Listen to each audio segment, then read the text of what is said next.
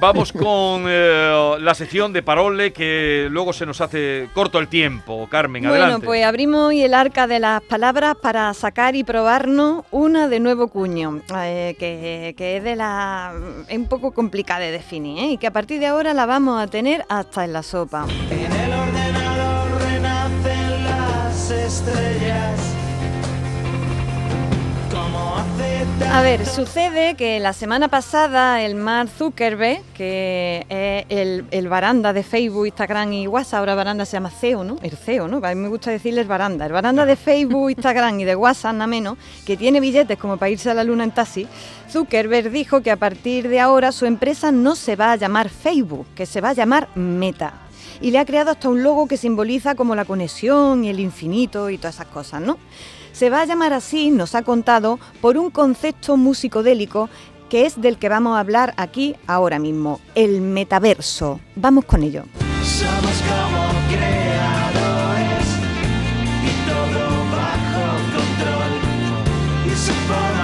El metaverso. ¿Qué decís que es el metaverso? ¿Sabéis? Pues, ¿Tenéis ¿sabes lo alguna que idea? No tengo ni idea de lo que es el metaverso. Y No mira lo sabéis, que lo ¿eh? he Pues oído. Está, pues está- está hasta la sopa, ¿eh? Y lo ya- vamos a tener... Vamos, Ya, ya, lo he oído y nunca me ha dado la cosa de decir qué es el metaverso. Lo he oído varias veces. eh, meta siempre se ha dicho que es como hablar como del el- el lenguaje que habla del lenguaje o algo Sí, así. ¿no? pues, eh, ahora lo voy a explicar yo Más eso. o menos, ¿no? Pero, Sí, pero no. pero no, no relacionado trates con de esto- inventar. No Algo- trates de No, inventar. eso es, a- es No, lo que yo he algo que no estudiado. llega a ser un el verso, ¿no? lenguaje que se utiliza para analizar el lenguaje o algo así. ¿El ¿Tú no lo has oído? No, pero como no sea algo que no llega a ser un verso, sino que se le aproxima. o- o un verso que habla sobre un verso, por Sí, ejemplo. ¿no? claro. O un verso que ha llegado a la meta. Pues fijaos, voy a, os voy a contar yo que esto del metaverso que lo vamos a tener, como digo, hasta en la sopa. ¿eh?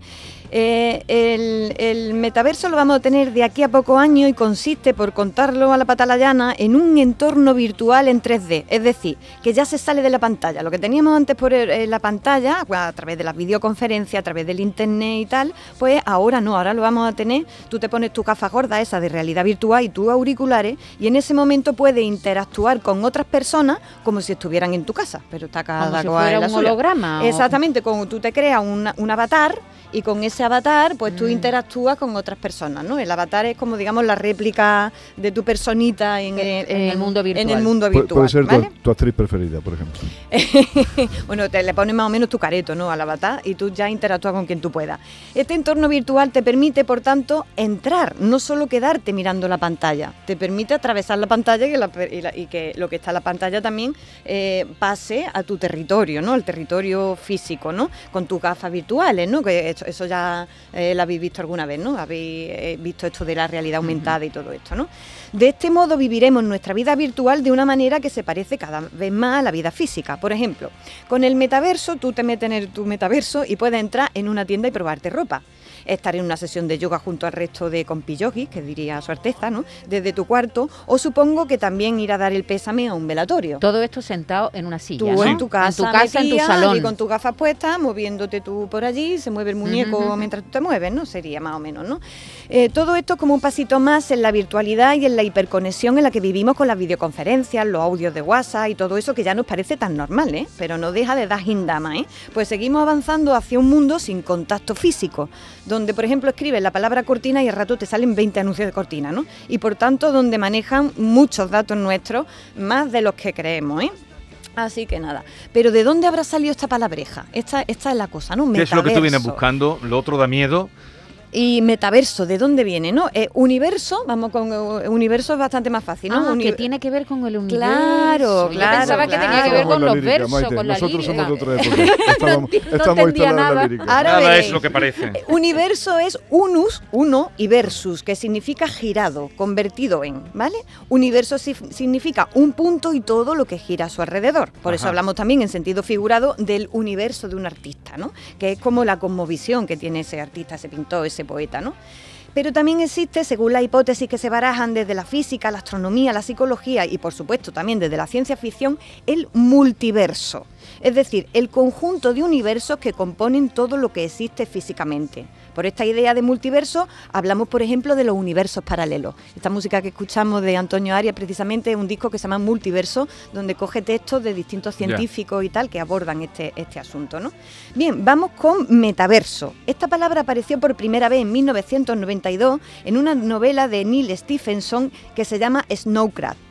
Meta es un prefijo griego que quiere decir más allá, Ajá. después. Por ejemplo, dicen que Aristóteles le llamó metafísica a, tu- a su metafísica Ajá. porque era el libro que se encontraba a continuación del libro de física. Primero escribió física y después ahora este. ¿Y cómo lo llamó metafísica? Porque es el siguiente que voy a Pero, escribir pero, por ejemplo, física. cuando hablamos de metalenguaje, Ahora No, te- pero uh, no compliques la Eh, cosa, que es- me estoy es- enterando ahora de lo que es metaverso. No compliques que Cuando le- lo usamos en español nos Sí. referimos a una abstracción sobre otro concepto. Por ejemplo, Sí. hablamos de metacine cuando una peli está hecha de referencia Claro. al cine mismo Eso o es. metalenguaje, cuando el lenguaje nos sirve para hablar del lenguaje. Eso ¿no? Esto que estoy haciendo yo ahora mismo un poco metalenguaje, ¿no? En la palabra metaverso, ese meta está muy bien metido, porque el metaverso es un paso más allá del mundo físico, es el mundo virtual, añadido a él, y en cierto modo conlleva una referencia al mundo real. Total, que os cuidéis, que las calles no sé si están peligrosas, pero estoy segura de que en el multiverso, como te descuides, te roban la cartera. En el ordenador renacen las estrellas. ya sabéis lo que Pero os ha quedado claro, pero tú has dicho que es eh, un paso más allá de la realidad, ¿no? Exactamente, de la realidad física, de- dentro de la realidad física entra lo que antes estaba en la pantalla, ¿no? Y a través de avatares pues vamos a poder interactuar con unas, gafas de estas para ver la realidad virtual y tus auriculares, tú puedes estar interactuando con otros avatares dentro lo de tu espacio Lo que sí hay ahora es una revolución con las gafas. Sabe Sí. que las gafas son súper incómodas y ahora ya están consiguiendo que las gafas cada vez sean más, Más ligeras ¿no? y más como más fáciles Sí. de Ya usar. mismo la Pero, llevaremos dentro de la eh, No, cabeza. y, de, aquí a 2050 te la ponen en la córnea. Eh, ya al nacer. Pero un paso adelante, eh, un paso adelante en lo que es eh, El universo. el universo, la tecnología, todo eso, y un paso atrás en lo que es la comunicación Eso, humana. eh, en el Porque contacto, si, eh, si alguien, eh, en, lo que es las relaciones sociales, si alguien con su gafa ya comunica y entra en esos universos, menos salir de casa o menos comunicación. Sí, con la esto va a ser un cambio antropológico, Menos- va, va- va- va a seguir avanzando este cambio antropológico en el que estamos viviendo. De hecho, el, dia- eh, el artículo que publico hoy en el Diario Sevilla y en el resto de periódicos del Grupo Yoli hablo sobre esto porque, porque, porque sobre no el es tontería. ¿no? ¿Y hacia dónde vamos? De- La fusión de epidermis, eh, Valenzuela. Eso se va a acabar. Lo que va a hacer falta mucho tiempo para todo. Porque Bueno, que va- vamos ahora con otra consulta que nos realiza por WhatsApp uno de nuestros oyentes, ¿vale? Dentro audio. Oye, tenía una duda, a ver si una para diccionario o no. Decir Cheré en vez de Jerez, Chimene en vez de Jiménez o México en vez de México, ¿son patar diccionarios? Interesantísima pregunta la de nuestro oyente. ¿eh? Vamos a intentar responderla en condiciones. Os cuento, la letra X no siempre se, produce- se pronuncia como KS, ¿no? Como en extraño o exclusivo. Pues hay palabras en las que no representa ese sonido, que es el suyo actual, sino el de la J, como en México, que se escribe con X, y Texas, que se dice el estado de Texas, no de Texas. ¿eh? Tampoco se dice Xerez, sino Jerez, aunque el mundo del periodismo deportivo veo que se dice de vez en cuando, ¿vale? En todos estos nombres de ciudad, México, Texas, Jerez, Oaxaca y en apellidos como Jiménez o Mejía, también con X, la X conserva el sonido que tenía antiguamente en español, ¿vale? Y que hoy se representa generalmente con la letra J, queda claro, ¿no? Aunque todo esto se escriba o se pueda escribir con X, se pronuncia como J, es decir, conservan la grafía antigua, que era una X, y se pronuncia también con el sonido antiguo, que es el fonema J, ¿vale? Así que no me hagáis ridículo, por favor, pidiendo un Pedro Ximénez o yendo a México o a Xerez de la frontera. sucede lo mismo con el Pedro nombre Jiménez. Javier, ¿no? Con X, ¿no? ¿El qué? Con el nombre Javier. Exactamente, no sé si eh, en catalán o eh, en exactamente. se escribe así, Xavier, sí, Ahora, Xavier. ahora hablaré de los distintos idiomas, porque es muy curioso ¿tú te acuerdas eso, de María ¿eh? José Cantudo? Sí. Decía México. México, ¿no? Sí. No, sí, esto, esto está a Eh, la pues orden del ella era día. de Andújar, es como decían Duxar. Pero lo que pasa es que en la O canción, Shine. en la canciones como ah, salen muchas S, no sé por qué, siempre me he preguntado por qué salen en las canciones tantas S. México lindo, eso, al cantar sí que hemos oído siempre México lindo. Sí, pero vamos, es una incorrección igualmente. Ya, es ya, decir, ya, se tendría que decir. Yo- eh, Pero la- México, la cosa Yo te es que- sigo a ti. Jerez se escribe con J, sin embargo en México yo nunca la he visto escrito con J, ¿verdad? Siempre, Siempre Jamás. conserva con la X. Siempre. Os voy a hablar Bueno, cuando precisamente yo era de. chico lo escribíamos con J México. ¿Sí? Sí, sí, sí. Yo- sí. yo Yo, eso en el colegio y en- quizás hasta en el instituto eh, ya soy un poco antiguo porque luego incluso llegó la norma en algún libro de estilo de algún periódico de algún medio de comunicación que advierten que solo se escribe con X. Con claro. X. Sí. Pues ahora que, Ma- eh, que Maite comentaba lo de Jerez, os voy a contar porque es muy bonita la evolución de la palabra Jerez, porque viene del árabe Sherish. Cuando los cristianos tomaron Jerez en 1264, la ciudad pasó a denominarse Jerez con X, que en castellano medieval representa más o menos una she, como picha en Cádiz, ¿vale? Entonces era Jerez, ¿vale?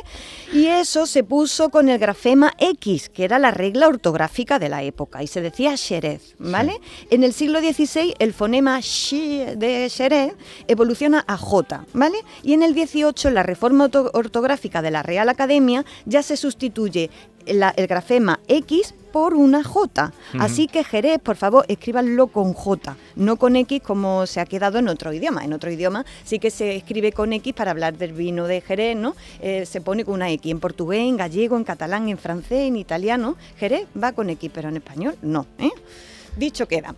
Mil gracias a nuestro oyente por esta suculenta consulta. Ya sabe que pueden enviarme las propuestas que deseen a través del Twitter, arroba y Carmela con 5 AE, y a través del WhatsApp, ¿vale? Así Sí, que en el transcurso del, programa, cuando quieran ustedes, esto para Carmela. Eso. Y Y 679 me lo pasan, que 40 lo disfruto 200. muchísimo, ¿eh? 679 40 200. Eh, dudas, eh, incorrecciones que ustedes supongan, Palabras de su vocablos, pueblo, localismos, cosas que le llamen la lo que ustedes quieran. Todo lo que tenga que ver con la lengua, que ella ya ven que lo, lo bien que lo explica. Y arroba ay Carmela A, terminado en 5A. Eh, ¿Has concluido pues ya tu ya está. Hasta la semana que viene.